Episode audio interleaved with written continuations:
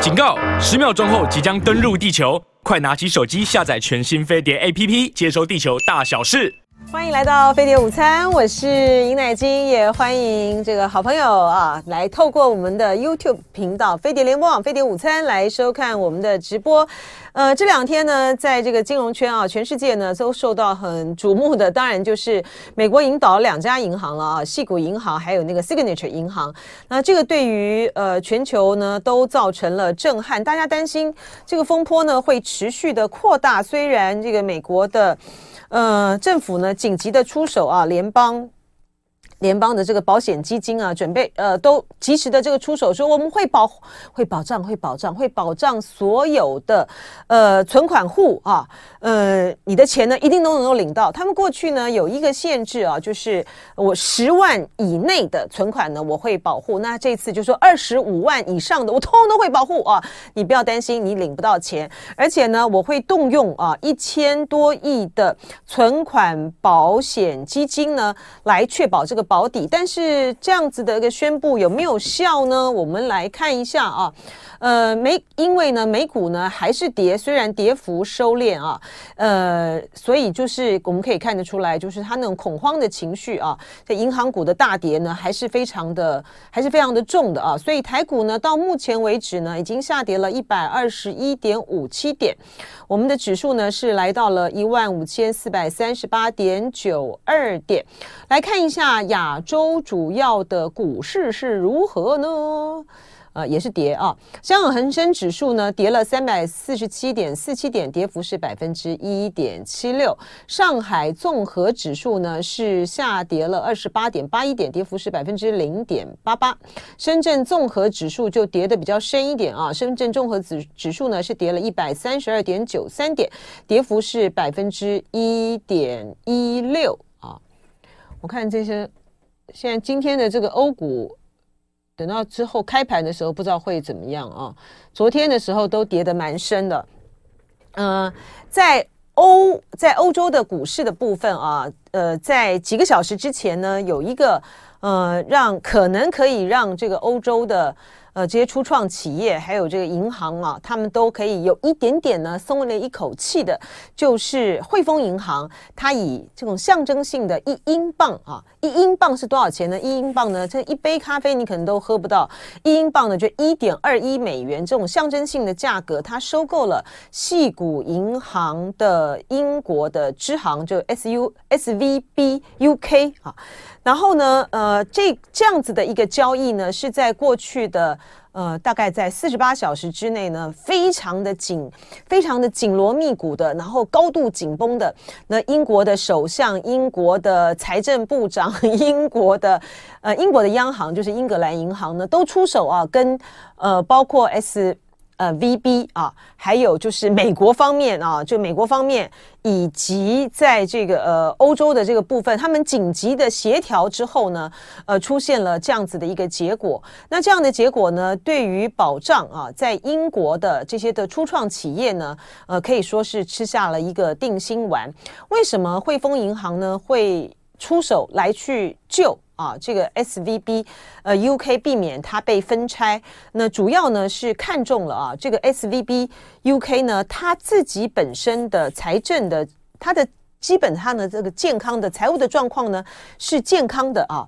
然后以这个汇丰银行来说的话呢，汇丰银行呢，它是拥有三万三万亿三万亿美金。三万亿美金是不是就是三兆啊？哈，三兆美金资产的这个负债表，它是欧洲呢最大的银行。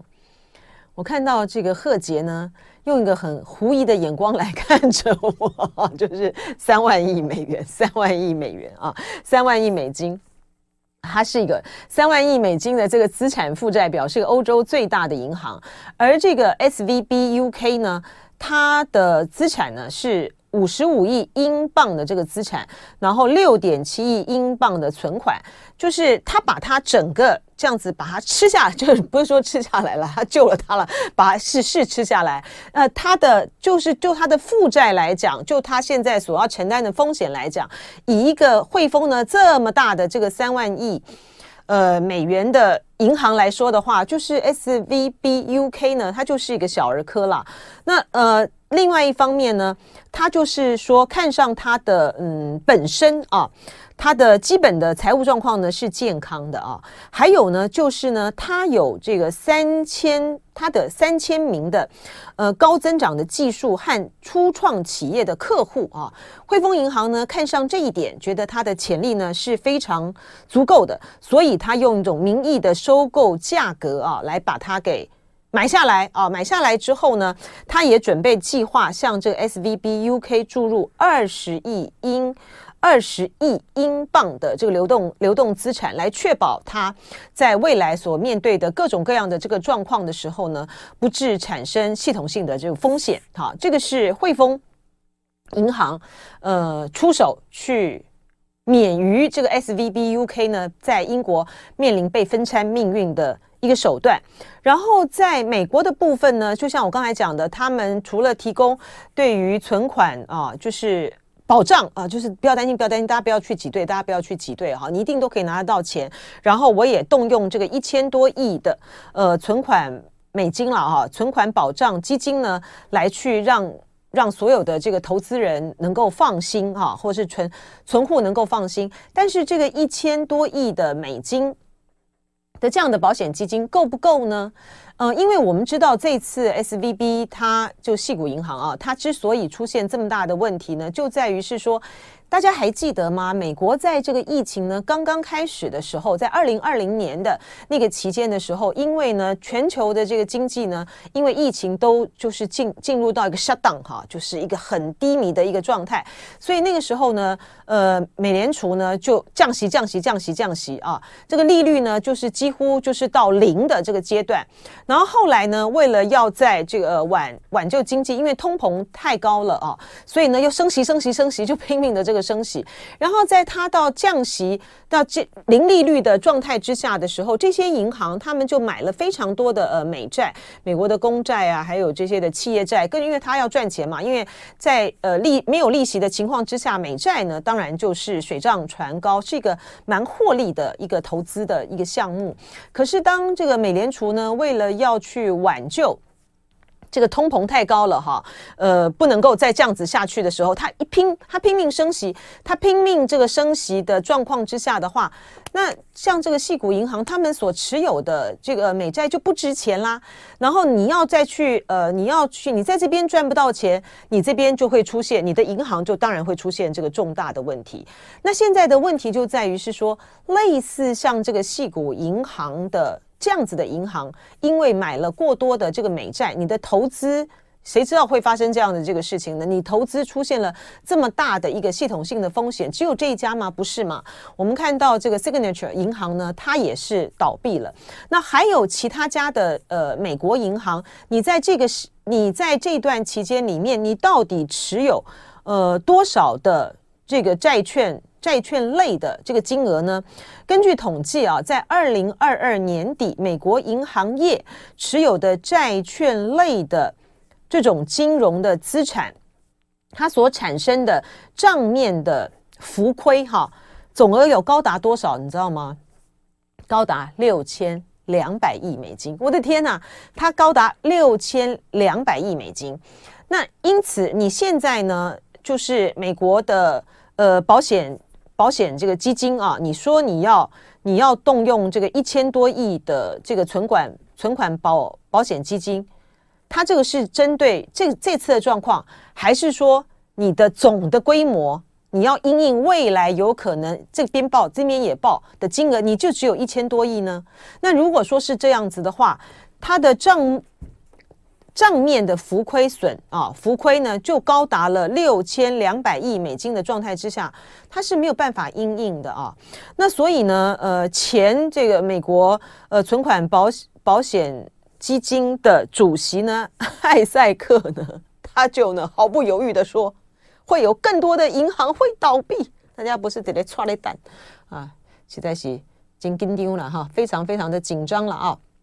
好，我们来看一下啊。呃，网友们的这个回应啊，这个哦，大家这个是有很多的这个看法啊。Hello，跟大家问好啊，光华好，于芳好，哎，所有呃，朱田守望者啊啊，还有这个小李飞刀好啊。这个小李飞刀他说，雷曼兄弟的金融海啸是不是又要再来一次？这也是大家所担心的啊。是的，今天是我一个人，我会聊很多的这个话题啊。除了一开始的我们现在正在谈的呃，细谷银行还有 Signature 银行的这个倒闭引发的全球性的这样的风险之外。呢，我们呢，待会儿呢还要谈，今天是一个很重大的一个新闻的事件，它的后续的发展呢非常值得关注的，就是呢路透社的独家消息啊，就说习近平最快可能下周呢他就要到俄罗斯去访问了，然后会见普丁，而且之后呢，呃可能会跟泽伦斯基视讯，呃，习近平的这个出手是不是他中国大陆呢再去促成了？呃，沙地阿拉伯大陆是就直接讲沙特啊，沙地阿拉伯和伊朗呢恢复邦交之外，又再一次的重大的外交出击，这会不会使得俄乌的战争出现停火的曙光？我们待会来来谈啊。然后呃，我真的是要来请教。到底是要怎么念啊？鸭子号还是这样念吗？刘他说：“哦，我们他说我只有一个人啊，可以跟好好的跟大家网友来互动啊。然后这个乌 Candy 呢，因为我们是讲这个矽谷嘛啊，大陆是说硅谷啦，就是 Silicon 哈，呃，硅谷银行、签名银行 Signature，就是他们就直接翻这个呃签名啊，签名银行都倒闭了，这波吸血估计还不够啊，是吧？我刚才就讲，就是说美国的前呃存款保险基金的主席就说。”他就说会倒，不止还会倒，还会倒啊！他说英国要托底嘛？叶小言问，就说英国要托底嘛？英国这他们这一次啊，我刚才讲到，就是说包括首相，包括财政部长，其实很其实这个蛮刺激的啊。呃，就好像是当初美国在面对雷曼兄弟啊这些金融风暴的时候，有后来有拍成一部电影啊。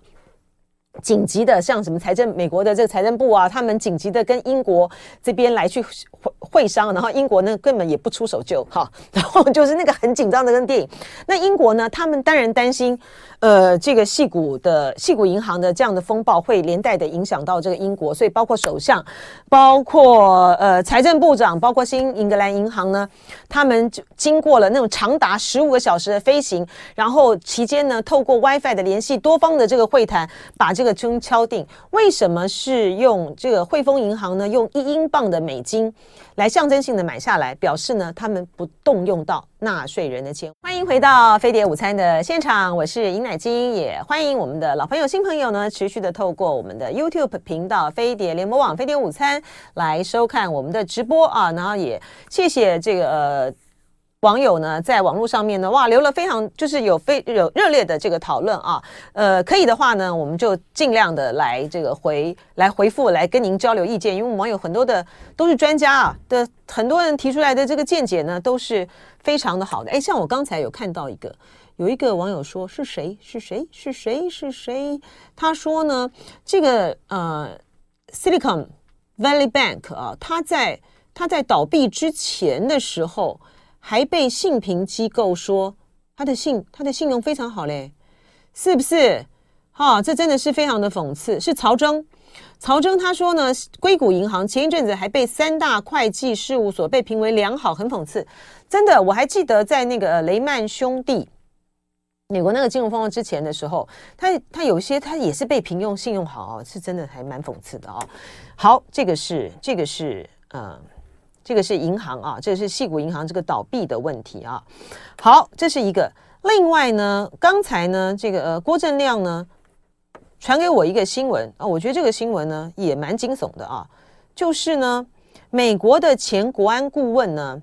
他在一个论坛里面啊，公开的其实就坦诚了哈，就说呃，如果呢中国攻打台湾的话。美国呢会摧毁台湾的半导体设施，以避免被中国接收。哈，你记不记得之前的时候，当这个台湾有人这样讲，包括我们在内，哈，我们的呢这样讲，就是说他就是我啦，还有赵康啦，还有我们好几个人都有这样讲，就是呃，如果一旦呢发生大陆要攻打台湾的话呢，美国所美国做的第一个动作呢，就是把台积电给炸毁。那后来还被批评啊，还被骂啊，说我们这些人呢都是以美论啊。但是问题是，这个不是我们先说的啊，在呃台积电宣布在美国设厂之前的时候。现在今年已经是二零二三了哦，是不是前年还是前年还是大前年的时候，当时的是从美国智库开始传出来的吧？啊，呃，他们智库呢，呃，还是美国的官方，有些人用匿名的这个说法啊来讲，就在于是说，嗯，他们认为，因为台积电。它它的重要性越来越被凸显啊，然后在这个疫情期间的时候，你就发现就是说，呃，全球的这个呃半导体本来台积电就是就是掌握了最大多数的关键的都在他们这个手上，然后呢，一旦呢如果台积电这边出呃出现状况，然后供货上面有问题的话，全球就很多的这个企业呢都会受到很大的这个影响，所以那个时候呢就有这样的说法，就是一旦台海之间呃发生这个战事的话，大陆呢，呃，要去攻打台湾的一个主要的理由，就是要拿下台积电嘛，啊，就得台积电者呢，得天下啊。那所以美国呢，就要防中国变成是主宰，不但是在第一岛链上面呢，拿下了台湾之后呢，就是主导了这个第一岛岛链，哈，让美国呢必须它在这个印太的部署呢严重的受挫之外，拿到了台积电之后呢，也掐也掐掐到了全球的半导体供应的咽喉，所以呢，美国呢就会先把台积电给炸了，啊，这就是当时的这个评论嘛。然后呢，呃，后来就被批评啊。那等到台积电呢到了美国去设厂之后呢，那美国呢又再三的这个保证啊，就是说呃如何的呃要去关照到台湾啊，把台湾呢变成是一个呃变成是一个什么？我们方双方的关系坚若磐石了哈。然后他们捍卫台湾的这个民主自由的体制啊等等，讲的都讲的这些都是呃美好的这个空话啊。嗯、但是对于台积电的。这个部分，即便是台积电呢已经到美国去设厂了，但是呃，美国的真的是国安方面非常高、非常非常高层、极高层的，在会见美国的呃半导体的这个企业家的 CEO 的时候呢，他也很坦白的讲啊，就是说一旦发生这个战事的话，他们首要做的还是炸毁台积电。好，那结果现在呢？这个曾经担任美国国家安全顾问的欧布莱恩啊，Robert O'Brien，他呢，他在这个智库苏凡中心主办的安全论坛上面表示，如果中国大陆在入侵的情况下控制了台积电，中国将成为细晶片的新 OPEC。好，所以中国呢就会有能力控制全世界的经济。美国呢和盟国绝不会让这些工厂落入中国之手，所以美国呢会摧毁这些晶圆厂。这个呢就像二战期间法国投降德国之后，前英国首相就当时的这个英国首相丘吉尔就下令要摧毁法国海军舰队的情况呢是一样的，因为你不能够让这个法国在投降了。跟德国投降了之后呢，进一步的让这个德国呢拥有法国的海军舰队，那这样子它的不是战力不就是加倍了吗？哈，所以你看啊，没错没错哈，就是这样，所以它就是智库嘛哈。二零二一年的时候，就是我刚才讲的，所以是前年，美国陆战美国陆军的战院的有一篇的论文，就是主张，就是说台湾呢，台湾，而且他还他还讲的不是说美国要炸毁，而是说台湾呢自己。在这个大陆呢，一旦武力犯台之后，你我们就要自己先把这些工厂给摧毁了，然后要去贺阻中方出兵啊。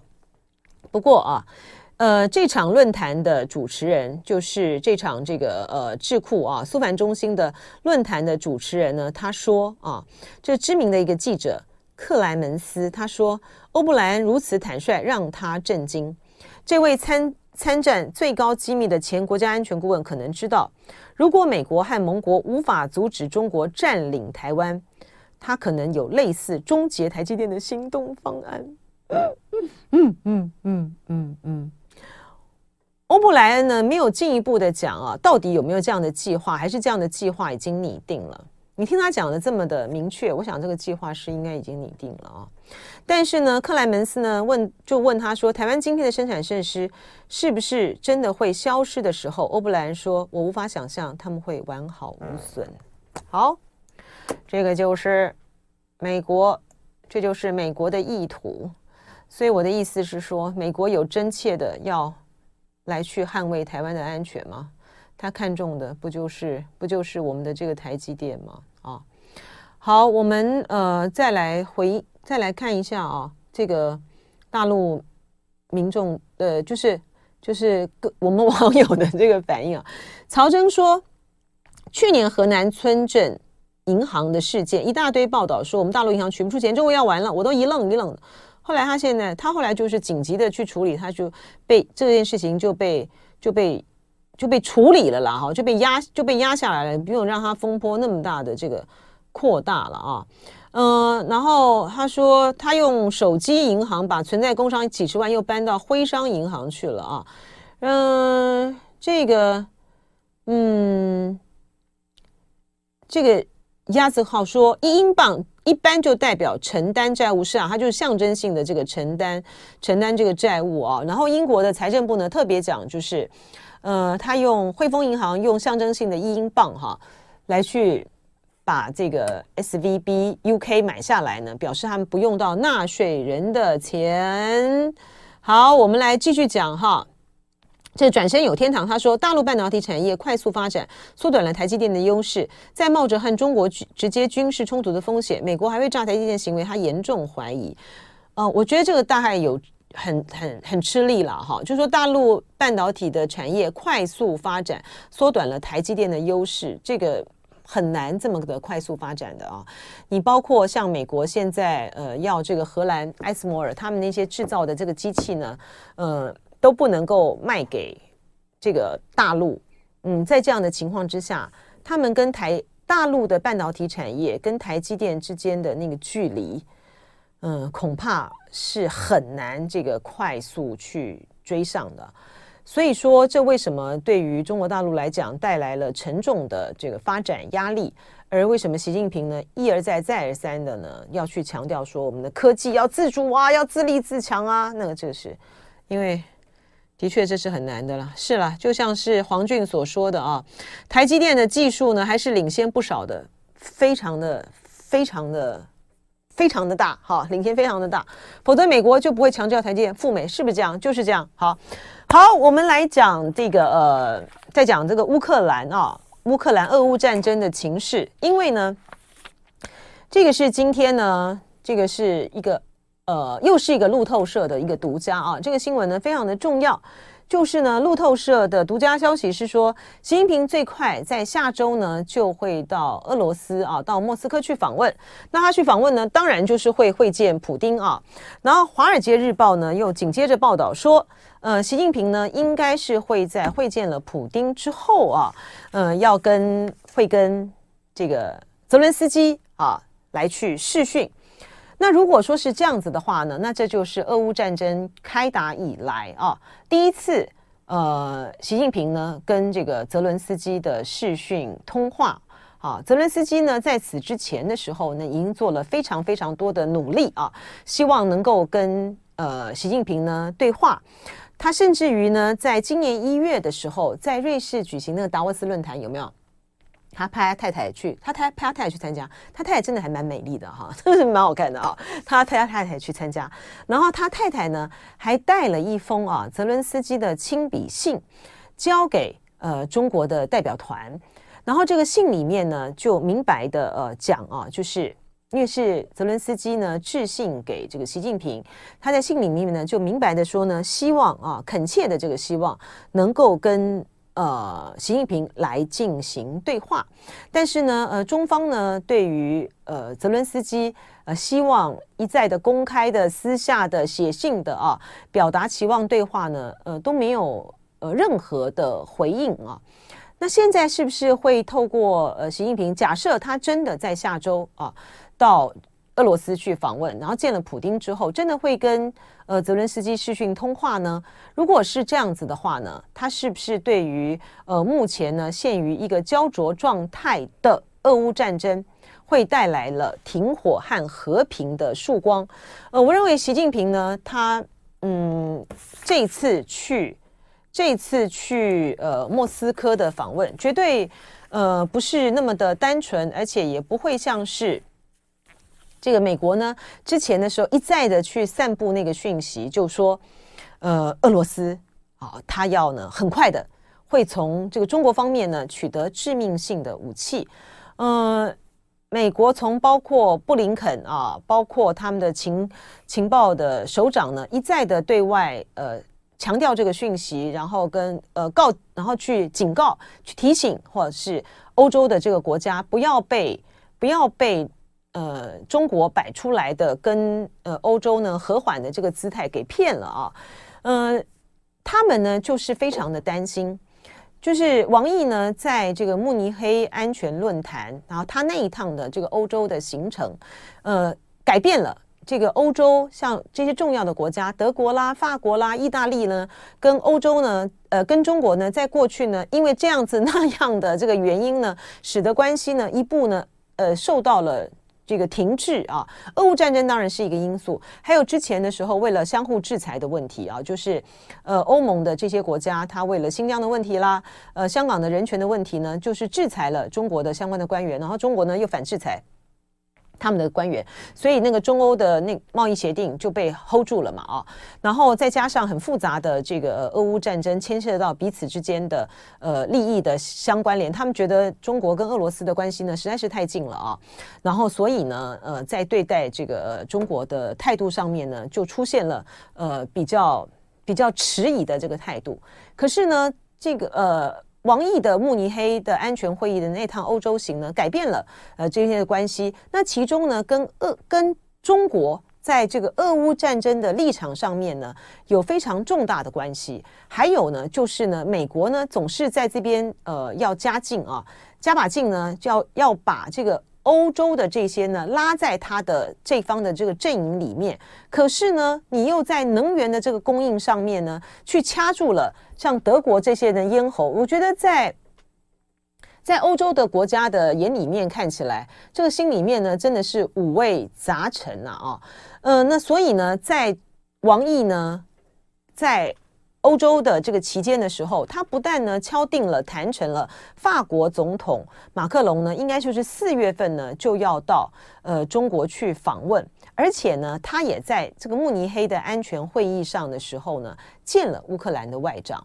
你还记得那个时候呢？美国呢，在呃乌克，在这个呃王毅呢见了乌克兰外长之后，他后来不是又去俄罗斯访问吗？就说呢，呃，这个呃，大家不要被这个中国骗了啊！中国呢试图呢要脚踏两条船，好，然后呢，中国呢提出来了，提出来的呃这个乌克兰。之后呢，提出来这个关于政治解决乌克兰危机的中国立场的时候呢，美国呢也是有点好像这边看好戏啊啊，就泼冷水啊，就是就觉得说啊，这个中国呃在这个立场上面呢，跟俄罗斯呢如此的亲近，他们还要卖这个致命的武器呢给。呃，这个俄罗斯，所以他美国的这个提议呢是不会有任何的，呃，中国的提议呢不会有任何的呃实效的哈。然后嗯，大家不要被他骗了哈，还是持的这个调子。那但是我们看到呢，德国方面的对于呃关于政治解决乌克兰危机的中国立场的他们的态度呢，呃，特别是在官方的态度上面呢，就持的比较正面的看法。啊，然后对于呃美国这边讲说，你要是卖大陆呢，呃是要卖致命性的武器，出售致命性武器给俄罗斯，他们的态度呢也都是比较保留的，包括德国也好，法国也好，也都是并没有附和美国方面的说法。那现在在这样的一个情况之下，呃，习近平要去这个俄罗斯，是不是？表示他要在这个俄乌的这个战事之间呢，要一个关键的一个出手。我认为这个可能性呢是非常非常大的啊，因为呢，包括王毅他在呃欧洲期间的时候呢，呃，就是对外就主动的宣布，在俄乌战争一周年的时候，中国呢会有关于这个安全文件啊，就俄乌战争呢会有关键性的谈话。一般来讲，不会那么高调的宣传，除非他背后呢还配合了重大的动作。我那时候看到这个王毅呢，在欧洲的时候呢，哎，主动的这个宣布说，哎，我们这个会对于这个俄俄乌的的这个事情啊，会发表这个重要谈话。我就觉得说，哎，那这个不是那么的单纯啊，因为就大陆的呃一一向来的外交的这个做法来讲呢，他们不会这么高调的哈、去释放这些的讯息，特别这个讯息呢还来自于。习近平哈，这个来自于习近平，在来自于最高层啊。那所以呢，在他们发发表了，先是一个安全文件，后来呢，就是针对关于解政治解决乌克兰危机的中国立场之后，我们在想说，是不是应该还会有下一步？而那个时候呢，我就研判就是，呃，因为当莫斯科，因为俄罗斯那边呢，主动的这个宣布说，呃，大概在四月啊，就习近平呢就会到。这个春天嘛，哈，到这个呃俄罗斯去访问啊，很高调的这个宣布这个事情。然后王毅呢去呃莫斯科，然后跟普丁他们会晤，也在安排这个习近平后续的这个时间。我那时候就讲，就说俄罗斯呢应该会在习近平到访之前的时候，他要在呃俄乌的这个战事上面呢取得一个关键的关键性的一个胜利。因为看得出来啊，当这个呃大陆呢采取的一个比较主动的一个做法，要在这个俄乌的战争之间呢担任调停角色的时候，俄罗斯方面他当然要取得一个关键的一个胜利，他才能够在未来可能要来临的这个停火谈判里面，他才有筹码嘛。所以我们就看到说，在之后他们对于。呃，一个关，他们就对于乌东的这关键城市巴赫姆特啊，展开了猛烈的战斗啊，就在而且呢，就在这个前几天的时候，在今天是今天是几号？今天是十四号，就在上周的时候，三月九号的时候，呃，俄罗斯呢不是发射了至少有八十多枚的这个飞弹，八十枚、八十四枚的这个飞弹，对于呃乌克兰首都基辅，哈。然后黑海的这个重要的港港口奥德萨，然后第二大城哈尔科夫啊，还有这个呃扎波罗热这个核电厂呢，展开这个 那个呃飞弹的导弹的导弹的攻击，然后呢，它导致这个扎波罗热这个核电厂呢，它的就它的供电就被切断了，它厂内的供电呢只能够维持十天，它采它采取这么大规模的一个攻击，对于。呃，乌克兰来说，当然是一个非常大的一个震慑啊。然后，对于俄俄罗斯的他的理由是说，因为你们对于我们的这本土啊，就是在俄乌边境那个本土有发动这个呃攻击啊，因为那时候不是有无人机进去吗？然后呢，无人机还这么的逼近这个莫斯科，距离只有一百公里，好，所以他们就说这个是一个反反击。可是他的这个呃导弹的这个发射，狂发射啊，八十多枚的导弹的发射。配合着他在这个巴赫姆特展开的这种非常惨烈的啊，惨烈的这个行动呢，是不是要去巩固啊他在这个巴赫姆特的这个呃战斗上面的呃成绩啊？因为到目前为止呢，这个战斗呢非常的这个激烈，但是俄罗斯呢，他还是没有。真的拿下了这个巴赫巴赫姆特，为什么巴赫姆特会这么的重要？因为这个巴赫姆特呢，它一旦把它拿下来的话，它就可以呃为控制这个顿内刺克啊，就是乌东的这个地方来这个铺平道路。那现在呢，呃，大家还记得这个德国不就是在美国的压力之下要提供那个呃豹二豹二坦克给这个乌克兰吗？然后这个乌克兰的大约是有五十五名的这个士兵。他在过去的一段时间之内，他都在西班牙啊接受这个训练，他要怎么用这个豹二坦克？那他的训练呢已经结束了，他大约在这个三月十五号的时候呢，他们就会回到乌克兰，然后这个豹二坦克呢就会被派在这个呃战场上面来使用，然后就要进入这个巴赫姆特的这个战区。那豹二坦克的加入之后呢，会增加啊，会增加，会大大的提升这个乌克兰呢再去击退呃俄罗斯的这个战力上面发挥非常关键性的这个作用。然后在这个巴赫姆特的战事呢，非常的血腥啊，被认为说是二战以二战以后啊最血腥的这个步步兵战。那如果说呃，普丁他想要在呃习近平提出这个和平方案之前啊，能够取得一个关键胜利的话，那对于普京来讲，那个那个倒数计时啊，就是那个滴答滴答滴答，他要得到这个谈判筹码的这个倒数计时的钟声，就就那个就是紧紧的紧紧的响起了啊。所以呃，这些关键上面的这个战斗。然后跟这个和平，这个跟这个停战的谈判能不能顺利进行，都是相互影响的啊。呃，乌克兰呢，他他们准备呢，就是在春季的时候，就是那个道路啊，不要这么的泥泞啊。冬季的这个雨雪啊，暴风雨啊，暴风雪、暴风雨雪这么泥泞的这个道路上面，呃，等到春季比较干的时候呢，他要再展开呢，呃，非常。非常强劲的啊反攻态势，因为美国之前不是讲了吗？就说什么我们要支持这个乌克兰击退这个俄军为止啊。但是他们现在呢，就陷在这个巴赫姆特里面啊，所以他整个的外交的上面的这个时程呢，跟他的战斗的这个进展呢是环环相扣的。那习近平呢，为什么会？不如之前的时候，媒体所预测，或是俄罗斯官方所出出出来的讯息，本来不是说四月或五月才要去访问吗？现在为什么可能会提前呢？很可能啊，跟这个呃法国总统马克宏啊，预计在四月呢要到去要到这个中国去访问呢有关联。还有另外的一个关联性呢，就在于是呃大陆呢是不是准备啊要在在这个。假设他真的成型的话了哈，就是在他呃之前的时候，在呃伊朗跟这个沙乌地阿拉伯恢复邦交的关系上面啊，在这个部分，他有一个非常重大的一个外交成就，也是逆转了这个去过去长期以来中国呢不在这些的争议的问题上面呢是。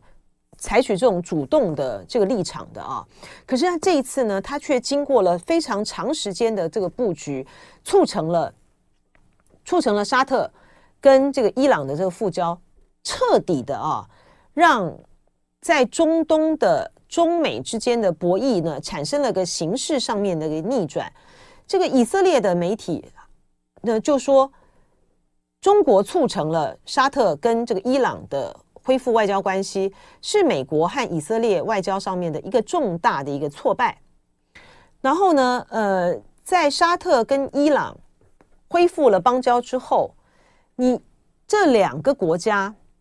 在俄乌战争上面的这个立场，以及它所牵涉到的原油的供应。以及这个美国呢，希望能够扩大它在有关于俄乌战争之间的它的盟友圈的阵营呢，也产生了是一个很关键性的一个转变和松动啊。我们看到呢，过去呃嗯，美国拉着这个西方的这些国家，包括这个日本啊、韩国啊啊、亚太的这些国家，它的主要的这个盟友呢，在俄乌的战争的立场上面呢，除了去加大制裁。呃，俄罗斯之外，它还有还有一个，它是要不停的去牵制啊，牵制中国跟这个俄罗斯在这方面的呃结盟的这个关系啊，要去瓦解啊，去松动他们的这个关系，呃，来去巩固它的这样子的一个阵阵营嘛啊。那呃，那中国方面所做的是什么呢？中国方面呢，他就说，他就是去强化，除了强化俄罗斯的关系跟白俄罗斯的关系。还有跟伊朗的关系，还有跟沙特之间的关系，所以他就在一个反的一个反的一个结盟啊，也就是说，在中国对于美国的这个广广泛斗争之中呢，中国呢也拥有一个友好群，好，中国也拥有一个友好群，美国你有个友好群，那我中国也有个友好群，而在这样子的一个广泛的中美的广泛的斗争里面，中国对俄的关系。是牵涉到在这一大块的立，在这一大块立场中的一个核心的一个关键，因为呢，呃，欧盟跟美国的关系在俄乌战争之前的时候，其实是松动的啊，其实松动的，包括北约的角色呃，包括这个、他们对于美国之间的依赖，然后这些国家呢所抢所要摆脱这个美国的依赖，强调的是他们的一个军事自主，本来是松动的，但是因为俄乌战争，所以呢又拉成了一个阵线。啊，那现在呢，当这个、呃、中国在沙特跟伊朗之间扮扮演这么关键的角色，使这两国的关系恢复之后啊。然后这这里面呢，接下来习近平如果采取的是一个更积极的一个动作啊，然后促成了俄罗斯跟乌克兰的停战啊，跟停火的协议的开展的话，那就会使得中国大陆在跟这个美国在于有关于欧洲的俄乌的这样子的一个斗争的博弈的关键里面呢，它就拆解了啊。拆解了美国的力量，而取得了一个主导的一个地位，而他这样子的一个主导的地位呢，对于全面恢复跟广泛的与这个欧洲国家取得这个信任和交往来讲的话呢，那当然就是大大大大占了这个上风跟优势了啊！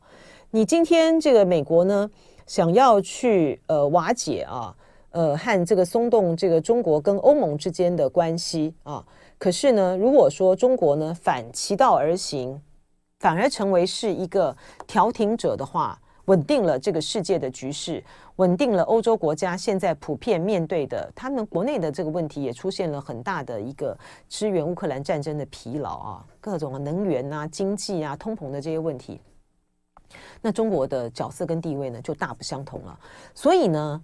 我们就来看呢，美国对于。对于这样子的，对于有可能啊，有可能，呃，习近平访问俄罗斯，并且呢跟泽伦斯基的通话，他们的反应是什么？我觉得这反应呢挺耐人寻味的啊。这个就是苏利文，美国国家安全顾问，这个苏利文，他今天呢在被记者就问到说，哎，泽伦斯基可能要跟这个习近平视讯通话，他就说。欢迎啊，欢迎啊！我们华府呢是一直鼓励这个习近平啊和这个泽伦斯基呢交谈啊，但呃以便呢让这个呃习近平呢听听俄罗斯以外的这个说法。我觉得这个话呢就是。